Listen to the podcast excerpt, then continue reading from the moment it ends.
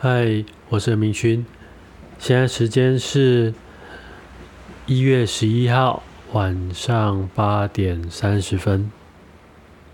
我今天想要来分享的内容是关于正念在生活上的实际应用。不过这一次我要分享的内容不是我自己的，是我的一位学员，他今天跟我分享的，他发现的一个他的惯性。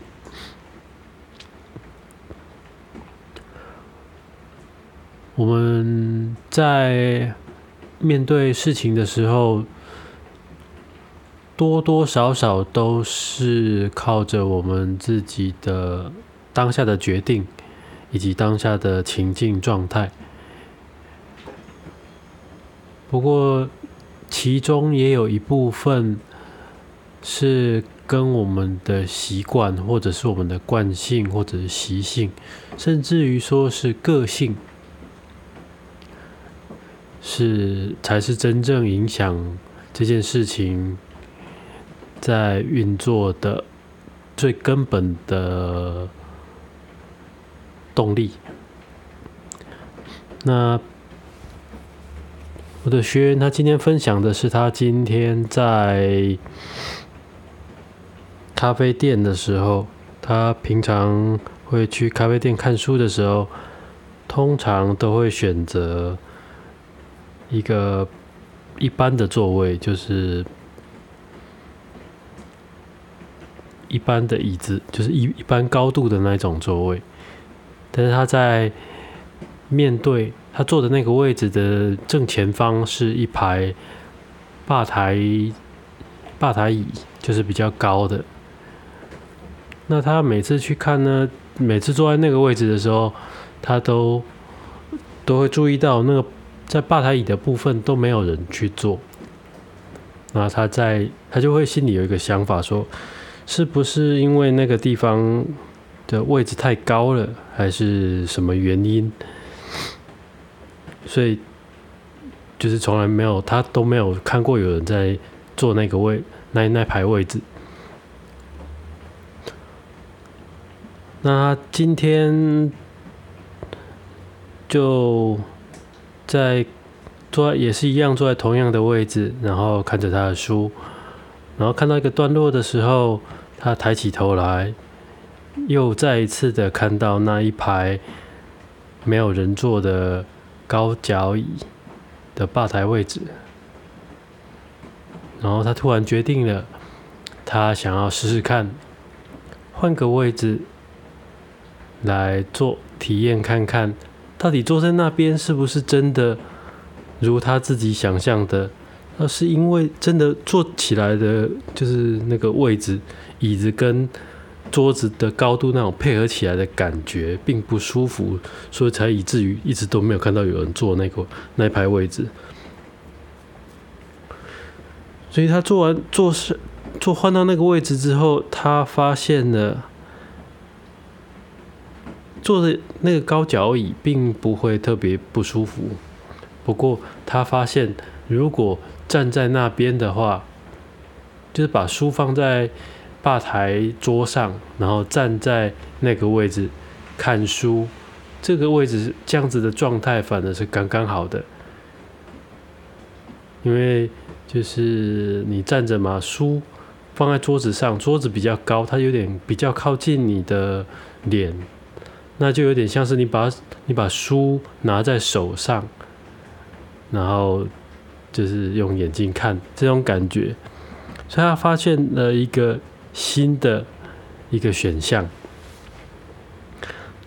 那这件事情带给他的一个体验跟反思，就是他注意到了，当他看到了那排椅高脚椅。他第一个想到的是，会不会是因为没有人？会不会是因为没有人觉得是好做的，所以才没有人做？但是他并没有去确认或验证这件事情。那他也注意到了这一点，就是他在当这个想法起来的时候，他并不会去确认这个想法，然后他并不会想要去试试看，不会想要去挑战一下他自己平常的惯性，因为他平常的惯性就是坐在他原本习惯的那个他自己常坐的位置，所以他也没有想过。或者是他可能或许在潜意识上避免的去做任何的改变或挑战，而是服顺服了他原本的惯性，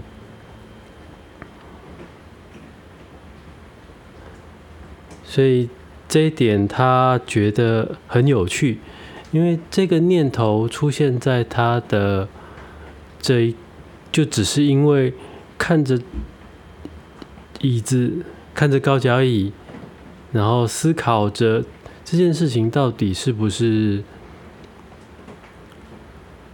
如他所想的，就单纯的就这样子的一个情境，一个很简单、很琐碎的生活当中非常小，很也许大概只有几秒钟的事情。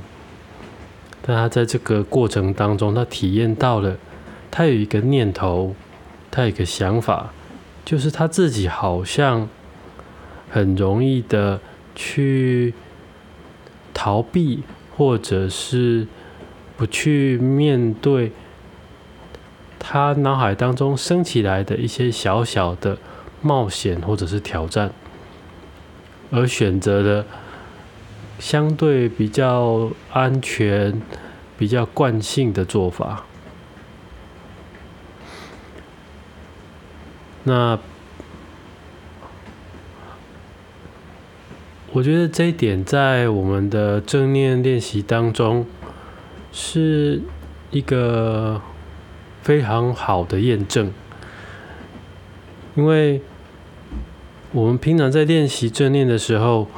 就是会刻意的去觉察我们的身体感觉，以及我们的想法，以及我们的心情。那对于一些我们平常非常的容易。发生的事情，我们就会变成，久而久之会变成一种理所当然的习惯，而不会特别去注意到这件事情。而透过正念的练习，我们不断的将我们的专注力放在这个当下，去觉察当下每一刻的发生，去体验它。所以在当下所发生的所有的小小的，甚至可能不是很明确的。身体感受、想法或情绪、心情，都有可能在这样子的觉察当中，让我们更清楚的去注意到它。那之前有提过，我们的生活就是不断的有许多小小的行动。许多不断的想小小的想法，不断小小的念头、情绪组合而成，而我们的生命经验。那如果生命当中可以将我们的专注力放在时时刻刻的去觉察每一个当下所发生的任何东西，我们在。当下的体验就会非常的丰富。这也不是说，呃，特别的去追求一些不一样的经验是不好的。比如说，去追求，呃，去不一样的地方旅行啊，吃不一样的食物啊，看不一样的风景，做不一样的事情，并不是说这样子的体验是没有价值的。而是说，在我们的生活当中，就在我们每天日常的非常日常，走路、吃饭、说话、划手机、上下楼梯，甚至开关门，这些很琐碎的事情，它当中都是一个体验。而当我们可以把注意力放在这些当下的时候，你的生活本身就会从一个比较自动化的状态，变成是一个比较有觉察，然后有充满感觉、感受的状态。那通常来说，在这样子的状态当中，你的整个人的状态也会相对的比较。清醒，也比较多的感受，呃，整个人会比较有在感受上比较有一点弹性，而不是好像很僵化的，就是经验就只有在闭锁在一个框架当中。那因为你透过了觉察，你会在这些。框架当中的边缘，你会体体验到有更多的不经意的可能性。也许同样的都在做这些事情，但是你在不同的时间点、不同的状态，甚至可能不同的心情当下去做这些事情，体验感受都可能不一样。那这个部分就要提到在。在我们这些练习当中，非常常提到的不评判，这是一个非常困难的一个假假设前提。那我们在练习的时候，我们都会刻意的邀请同学在觉察的当下，要保持一个不评判的态度。但是这个态度这件事情，你很难很难说不要就不要。就是你会会升起批评，就是会就会有批评，就是它自然而然的很快就会跑出来。它几乎算是在我们的生活惯性当中，它是一个几乎是自动化的状态。就是你看到什么，就就会很习惯的、自然而然的产生某些评价，无论对于那个东西是好的或不好的，或者是无聊的，你总是会给他一个东，给他一个评价。而我们在刻意的练习的过程当中，我们会试着将注意力放在体验上，减少了把注意力放到批评上、评论上。这个东西是用讲的比较难让人体会，而透过练习。我们会相对来说渐渐的比较能掌握那个不批评、不评判是什么样子的感觉，而透过这样子的练习，我们渐渐的可以让不评判的这个状态，就是可以渐渐的比较容易出现在生活当中，就跟觉察一样，不评判。的觉察，这样子的一整套的状态，可以越来越长的出现在我们的生活当中。那它会对我们的整个生命品质会有向上提升的一个效果。那可能大家会讲。会会有疑问呢，就是那这个不批评这个到底要怎么做？我看到什么东西，我自然而然就会有喜欢、讨厌跟没感觉，就是这这个东西几乎是串在一起的，好像随时随地的都会出现。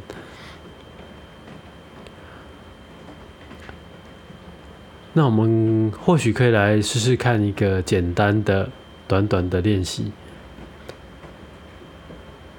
你可以试着在现在找一个舒服的姿势，然后是保持清醒的，然后相对是放松的状态。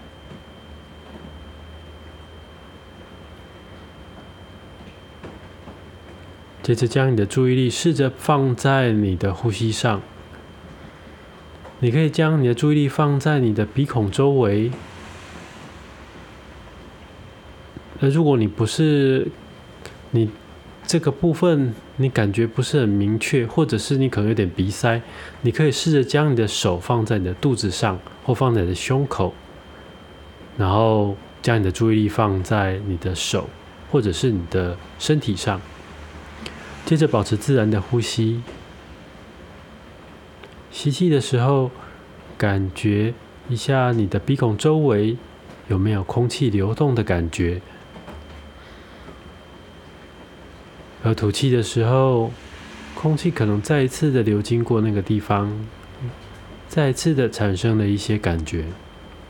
那感觉可能是空气流动的感觉，也有可能是温度。或者是湿度的变化，也有可能是，呃，皮肤有一种痒痒的感觉，也有些人感觉到是鼻孔周围的皮肤微微的震动的感觉。而如果你将你的注意力放在你的身体上，或者放在手上的话，你可能感觉到的是你在吸气的时候，身体微微的隆起，吐气的时候。身体微微的收缩，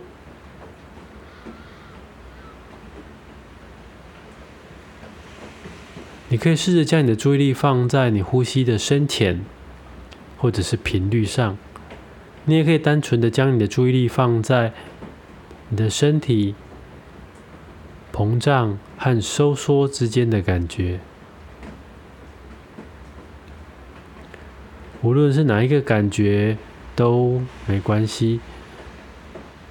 当你觉察到了最明显的那个感觉之后，保持自然的呼吸，然后觉察那个感觉，将你的注意力放在那个感觉上，去感受它有没有什么样的变化。也许有，也许没有，都没关系。你就只是试着去保持在那个当下，对每一个呼吸。对每一个呼吸都保持平等的觉察。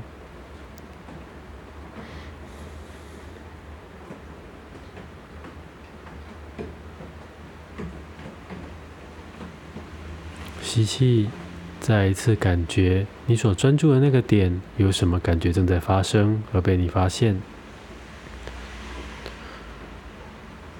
吐气，再一次的感觉那个地方有没有什么样的感觉。是吐气的时候比较有感觉，还是吸气的时候呢？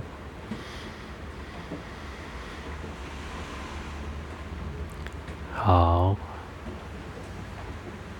刚刚我带的这个短短的几分钟，在我们的练习当中，我们是叫做呼吸觉察练习。它的时间有长有短。那我刚刚带的就是相对来说比较短的。呼吸觉察，我们刻意的使用我们的注意力，将我们注意力放在一个我们所选择的专注点上。那我们选择的是采用的方法是呼吸，因为呼吸是一个一直都在进行的东西，然后。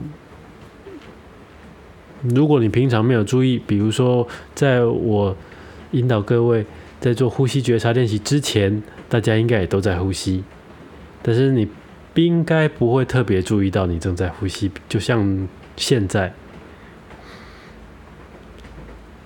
但是如果你现在又刻意的将注意力放在你的呼吸上，你会注意到你正在呼吸的感觉，这就是我们注意力有趣的地方。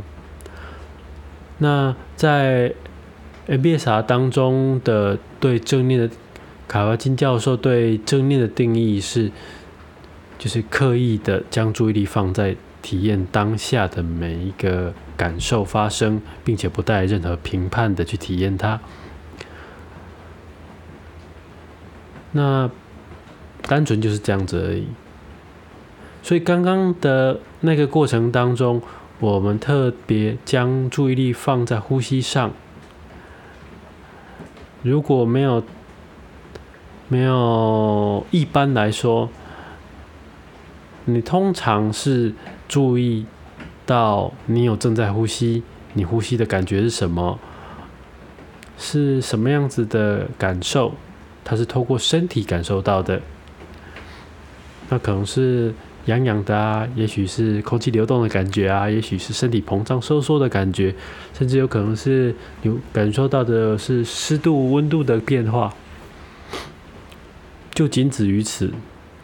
你在体验的过程当中，你不会特别去想到这个吸气。我喜欢，那这个吐气我不喜欢，然后我喜欢吸多一点，我喜欢吐多一点。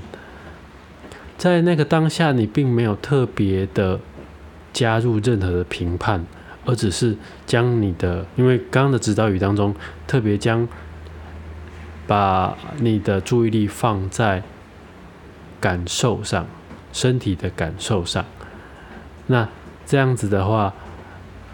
你这样子的引导语，让你不会特别注意到你的想法或者是你的心情，而通常就只会聚焦在身体感受上面。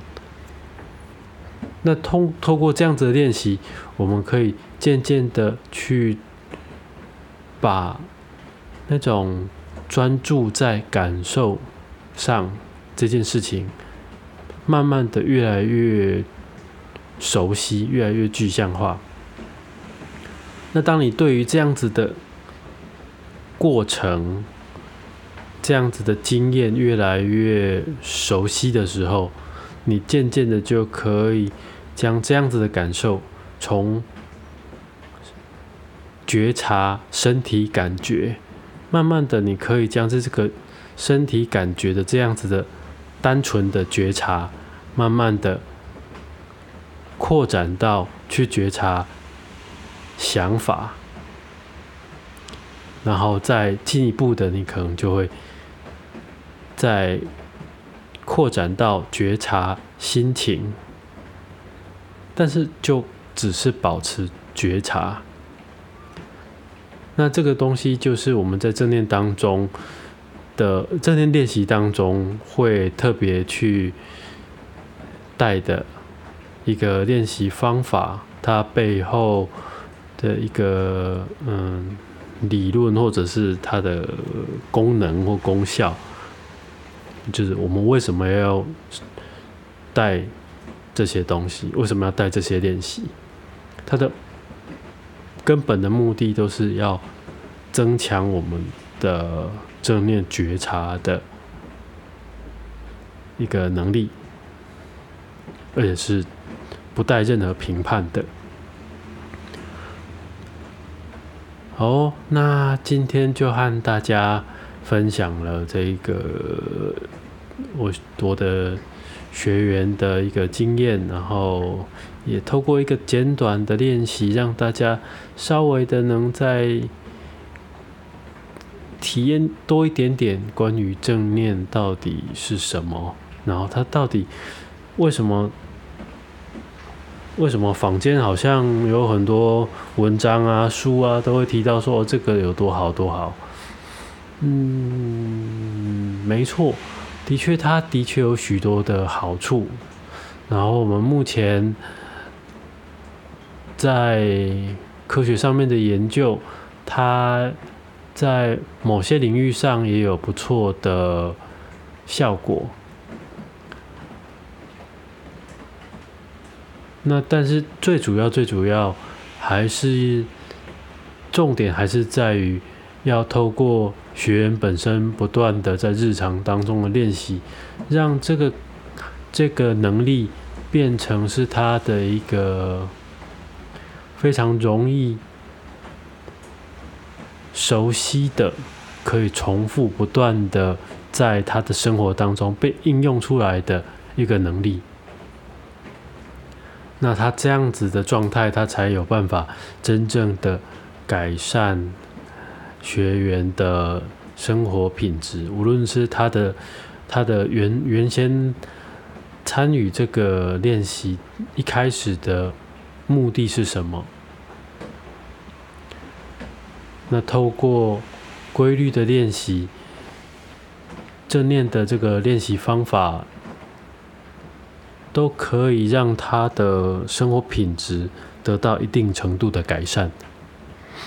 那以上就是我今天和大家的分享，谢谢各位的时间，下次再见。